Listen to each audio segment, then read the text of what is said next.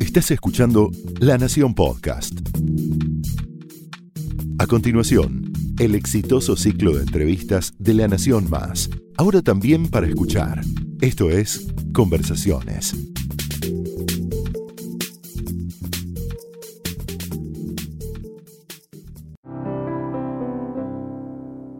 Bienvenidos a Conversaciones en La Nación. Mi nombre es Yamila Trautman y hoy estoy junto a Iván Noble. Muchas gracias, Iván, ¿Cómo por va? volver a este set. Con la frente marchita. No, por favor. No tanto. por favor. No tanto todavía. no pasó tanto tiempo. No. Estás ahora por festejar tus 25 años en la música. Sí, 25 años oficiales. En realidad, Son un más. poquitito más, pero, pero tomo como punto de partida el año 93 porque fue el, el año que grabé el primer disco con Caballeros. Claro.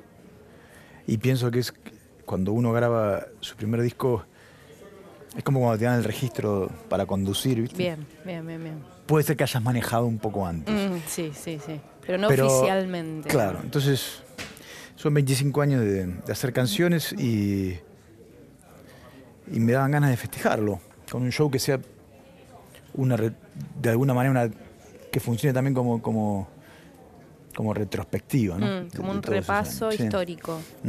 Entonces vas a, a tocar las canciones de todas las épocas. Va a haber canciones de todas las épocas, las que supongo que son más eh, que definen mejor el, el ADN musical de todo este de todo este periplo. ¿Qué sería? ¿Cómo lo definirías vos con palabras? Bueno, lo que pasa es que durante 25 años eso fue mutando un poco.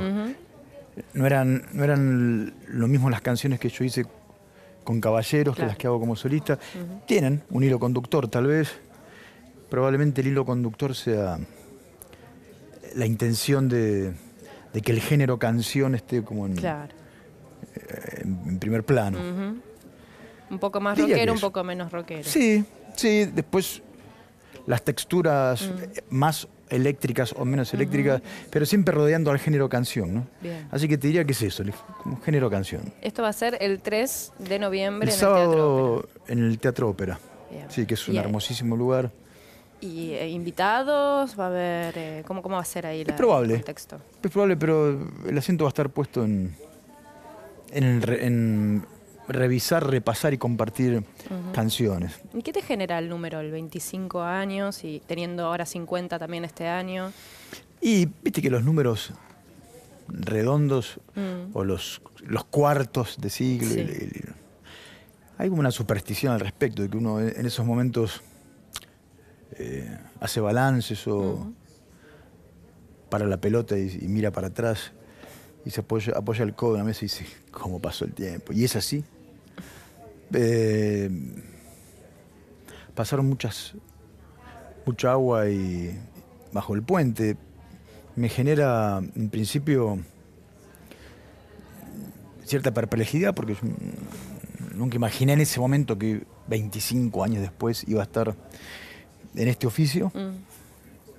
y mucha satisfacción y, y- y agradecimiento. Agradezco mucho todo lo que pasó, que, que siempre fue mucho más de lo que imaginé que iba a pasar. No te genera angustia, digamos. Me genera angustia Oh, sí. el paso del tiempo en, en- Sí. en general. Sí, claro, por supuesto, eso sí. Pero no en términos de mi oficio. Eh, Me siento un eh, privilegiado poder haber durante todos estos años conservado el oficio de hacer canciones y poder seguir cantándolas y viajar y conocer gente, que me hayan pasado cosas con gente que admiro y grabado discos. Y, eh, 25 años después podría estar en estos momentos, no lo sé, tocando la guitarra de vez en cuando para, para en las sobremesas con amigos. Se convirtió en un oficio y, y casi todo lo que pasó fue muchísimo mejor de lo que sospeché. Bien, Así eh, que- nombras mucho esta, este factor sorpresa. ¿Qué, ¿Qué pasaba en ese momento hace más de 25 años en tu vida? Era un pibe sin demasiada ambición y sin demasiado plan, Mm. subido al, al- trepado así al, al- ni siquiera era un barco, a la balsa de, de la música. Pero la música estaba. Content- La música estaba a nivel familiar. ¿De dónde, de dónde viene? Sí, pero como yo escuchaba muchos discos y, y de vez en cuando tocaba la batería y después un poco la guitarra, pero no. Antes de que ocurra, no era un. No era un plan que ocurriese. Claro. Viste que hay, hay gente que, que sí te dice, yo desde chiquito Sí. quería ser cantante. Me imaginaba Y, oh, y- estudié desde chiquito, bla. Tú- tú- No, no- no- no es mi caso. Yo terminé en lo que. donde estoy por una serie de casualidades. Después, por supuesto, hubo. Una, a medida que transcurrían las casualidades y las carambolas, eh, traté de, de estar a la altura de las circunstancias de eso, pero no. Yo no tenía 20 años y una. y una ambición de ser cantante, escritor de canciones o, o como quieras llamarlo. ¿Y Sucedió. cómo sucedió? Sí.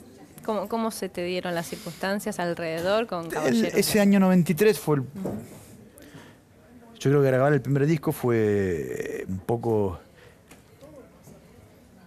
subirte a, la- a esa calecita. Cuando uno se dedica a la música, eh, supongo que en otros, en otros ámbitos también, pero en, en la música vos puedes ser muy bueno en lo que haces, puedes tener muchísimas ganas de que ocurran cosas, pero si no subís a la, a- a la calecita, Claro. probablemente lo mires de abajo. Muchísima gente lo mira de abajo mejor de- que uno, ¿no?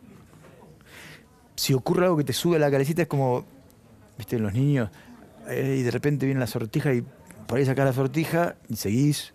Decís que hay un seguís. factor de suerte Sí, hay- también. claro, de suerte sí, hay, hay un factor grande. Después hay un factor de constancia, de, de- de tener ganas de seguir eh, mejorando eso que haces, pero en, en mi caso, que fue el caso de Caballeros en esa época, eh, subirse a la calecita fue grabar ese primer disco y después sacamos alguna sortija y seguimos y seguimos. Y hoy en día acá estoy, agarrado así al caballo todavía. del- ¿Y qué recordás de esa primera grabación? Porque tenías 25 ahí. Tenía 25. Recuerdo que mm, fue en, en los estudios míticos, estudios del Cielito. Fueron cuatro o cinco días muy intensos. Tenían un productor que Teníamos un productor que era Guido Nissenson. Eh, todo lo que ocurría para nosotros era nuevo y maravilloso. Por más que las condiciones para grabar el primer disco fueron mínimas. Mm. nos habían dado algunas horas en el estudio y era una época de la industria discográfica donde se, empezaba a apostar un poco por bandas nuevas, pero con lo mínimo indispensable. Y a nosotros no nos importaba. Nosotros sentíamos que estábamos eh, en el mejor lugar posible y así era.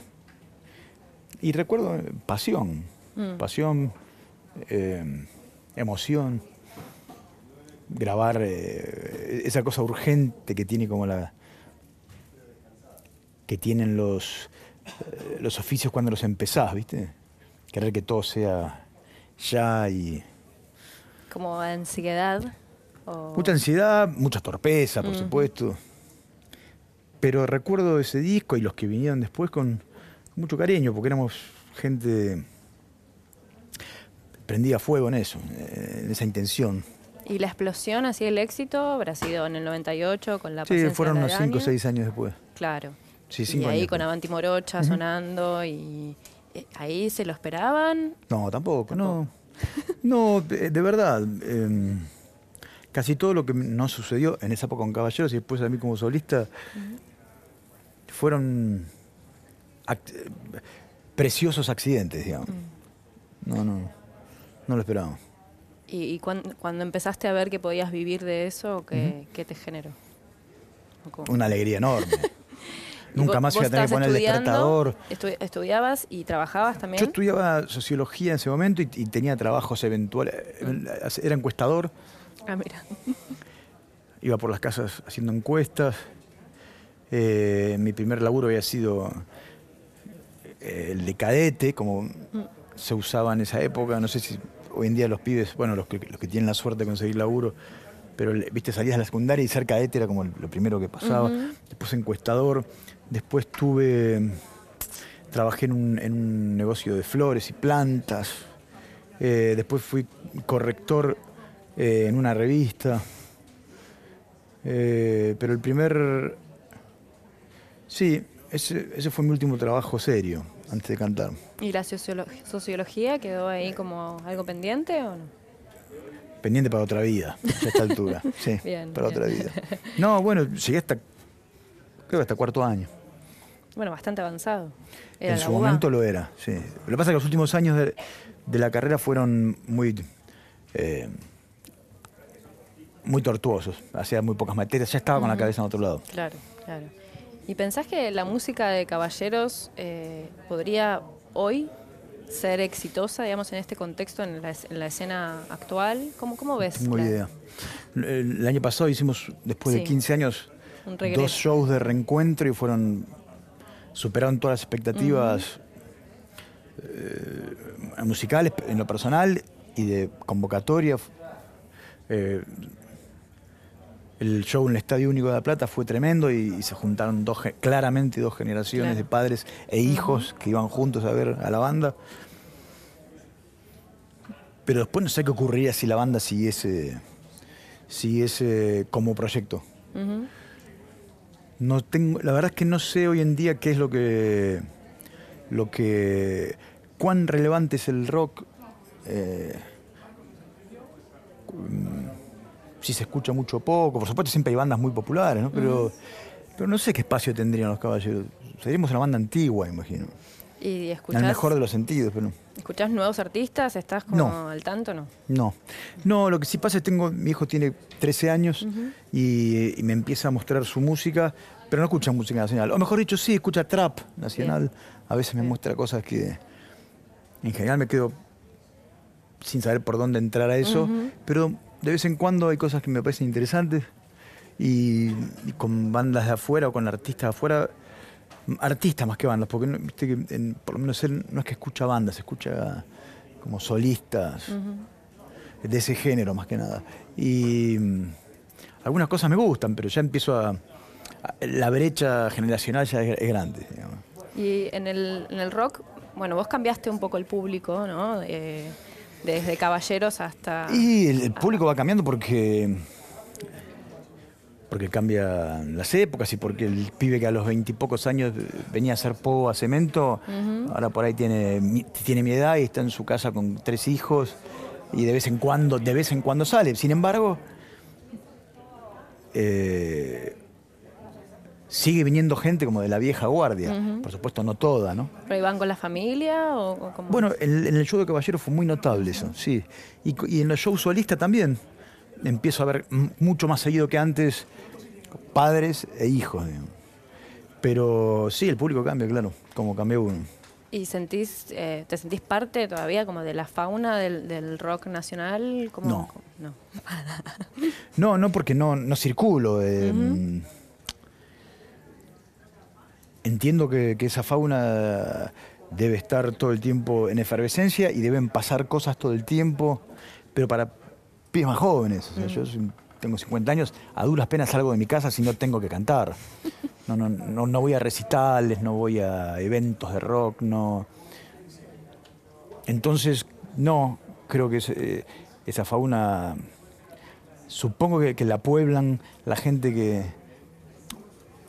que hoy en día est- está arrancando en eso, o, o los que ya están instalados pero siguen acostándose tarde. Yo a esta altura ya no tanto. ¿Y estuviste siguiendo lo- los casos de denuncias de abusos que hubo? Algunos. eh, como que proliferaron todos en estos últimos años. ¿Los, los seguís virtualmente? Me entero de algunos, de otros me cuentan. Sí, de algunos me entero. Y, y la verdad es que no tengo mucha chance de saber, excepto los que los que están en instancia judicial. De los demás después no, no me entero cómo sigue, no Claro. lo sé. Sí, queda por ahí en la virtualidad y... Es que no lo sé, ¿no? Me parece que es un territorio bastante delicado ese. Eh, trato de diferenciar entre los delincuentes y los imbéciles. Que a veces no es lo mismo. Hay delincuentes Sí. y hay imbéciles. Eh, no es lo mismo abusar de alguien que tener opiniones idiotas sobre, sobre la cuestión de género, sobre... No es lo mismo tener frases que atrasan 30 años sobre, sobre estas cuestiones que, que encerrar a, una chica y abusar de ella, no es lo mismo. Creo que a veces se tiende a igualarlo y entiendo que eso puede ser un problema porque puede terminar banalizando lo demás, ¿no? Claro. Eh, hay gente que puede ser canalla, eh, atrevida, desubicada, desagradable. No siempre eso es ser un delincuente, es ser todo lo demás, que no es poco, ¿no? Pero digo, eh, si se le empieza a decir a cualquiera, que eso es muy de las redes, ¿no? Si se le empieza a decir a cualquiera, abusador, violín, qué sé yo, me parece que lo que, lo que va a terminar ocurriendo es que los tipos que sí tienen que cargar con esa responsabilidad y pagar por eso, eh, terminen ahí como diluidos en, ese, en esa cosa media eh, informe de, de idiotas. Pero bueno, el, rock, por supuesto, por muchísimos años ha sido caldo de cultivo de, el rock, digo, en general, la sociedad en general, pero el rock como, lugar particular, eh, probablemente ha sido un territorio muy propicio para, para todo eso. ¿Y por qué pensás que se avaló durante tanto tiempo? Por ahí cosas que ahora están saliendo a la luz. Hay que tener una lectura muy sociológica sobre eso. Yo no, sé si, puedo dártela del todo. Claro, bueno, hay signos de la época, ¿no? Y hay durante hay momentos culturales de, permanencia de, de, estados supuestamente naturales, de opresión o de, o de sometimiento o de, de ninguneo. Y, eso, y durante mucho tiempo eso no se, no se mm, eh, ni se evalúa ni se condena.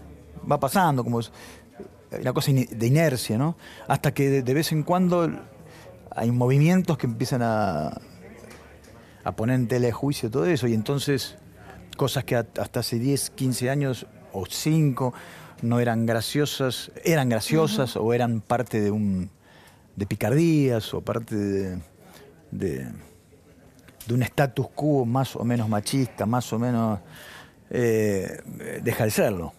Y hay que revisar mucho, Hay cimientos culturales, comunicacionales, culturales, de usos y costumbres que hay que revisar. Eh, vos pensás que cosas con las que crecimos los tipos de 50, que supuestamente en términos culturales, de, cultura popular, te digo, eran notables y eran graciosas. No sé, pienso en Olmedo. Sí, total. Eh, a lo mejor hoy en día, a lo mejor no sería imposible. Un sketch como el de la bebota. Y nosotros crecimos con eso, pero no, nos parecía que eso era parte de un sistema eh, desagradable. Bueno, los tiempos cambian y hay, gente con otra cabeza que, que empieza a revisar eso Em, por suerte. Sí, por suerte.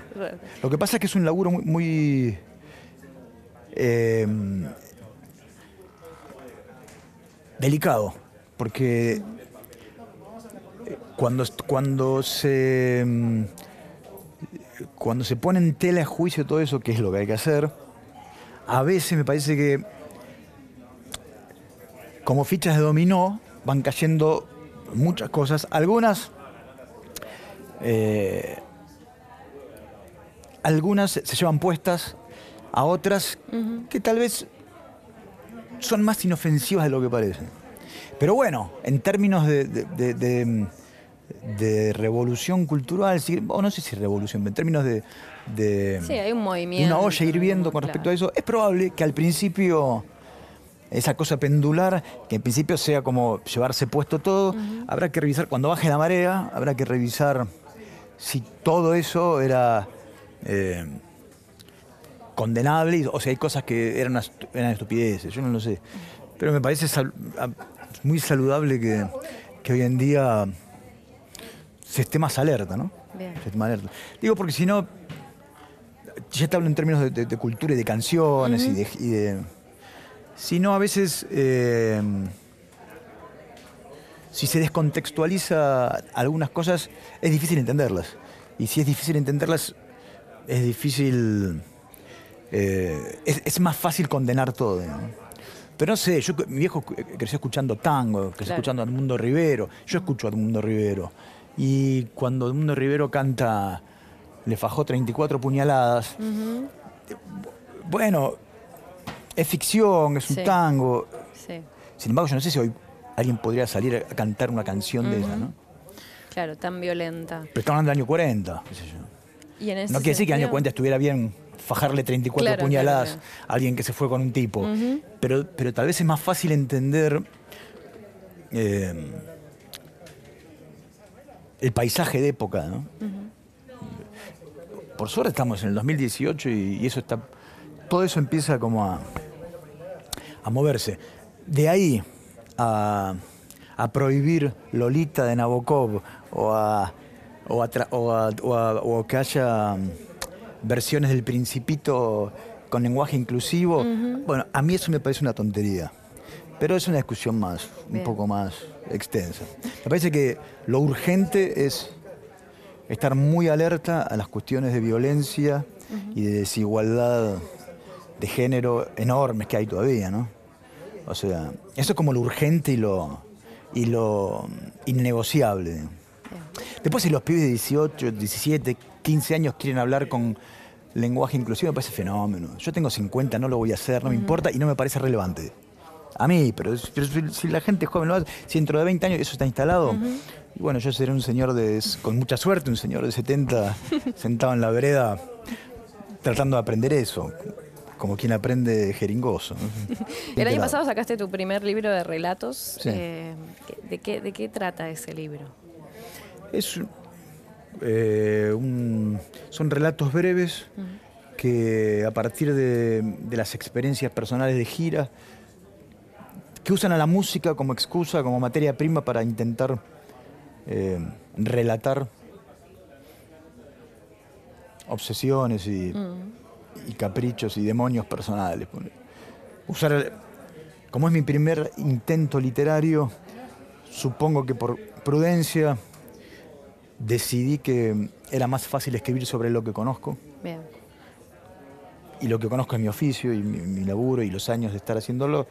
Y como además mi oficio significa que muchísimas veces, casi todo el tiempo, te cruzas con gente, lugares, situaciones que tranquilamente podrían ser cuentos, me pareció que tenía ahí como una buena. la punta de un ovillo para intentar escribir. Y una bitácora de gira, si querés, que trata de no ser un solamente un anecdotario de, lo que pasa cuando estás en la ruta, pero eh, algo de eso tiene. Solo que quería que tenga. La intención es que sea que tenga una ambición narrativa, digamos. Eh, eh, pero va a haber más. Es como un primer tomo de algo que. No, no, pero no es que va a haber más de esto. Digo, yo tengo ganas de seguir escribiendo y la verdad es que un poco esa es mi ambición de ahora en más. Eh, por supuesto, también seguiré escribiendo canciones, pero me gustaría atreverme y tener más, más coraje y más, más constancia en lo que es la literatura. Ojalá hay, que hay un momento diferencial para escribir canciones y para escribir. No tanto un momento. Eh, sí, eso en lo personal sí hay momentos. Pero el, oficio no es exactamente el mismo. A pesar de que se trata de. De sentarse. De sentarse y, había una vez, dos puntos. El género canción es un género particular que. Vecino de la literatura, para mí. En el mejor de los casos, un vecino interesante de esos que, no van a las reuniones de consorcio a perder tiempo.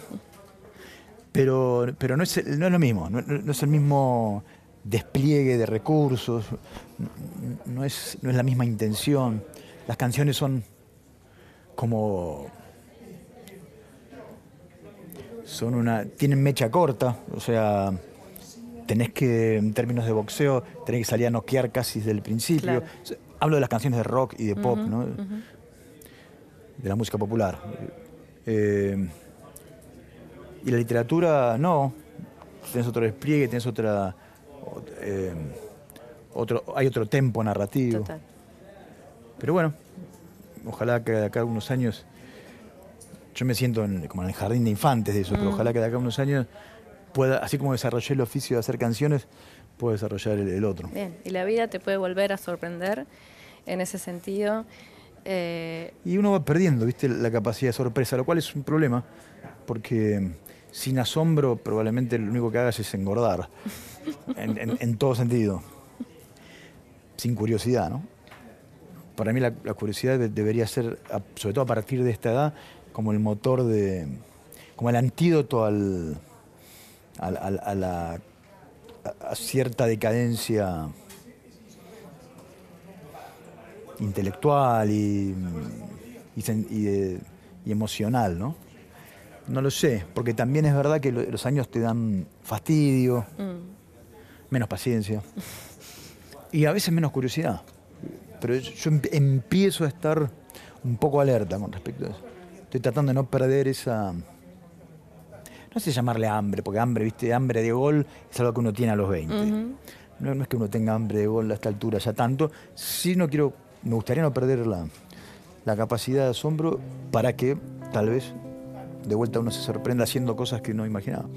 Muchísimas gracias, Iván, por volver a conversaciones. Por favor.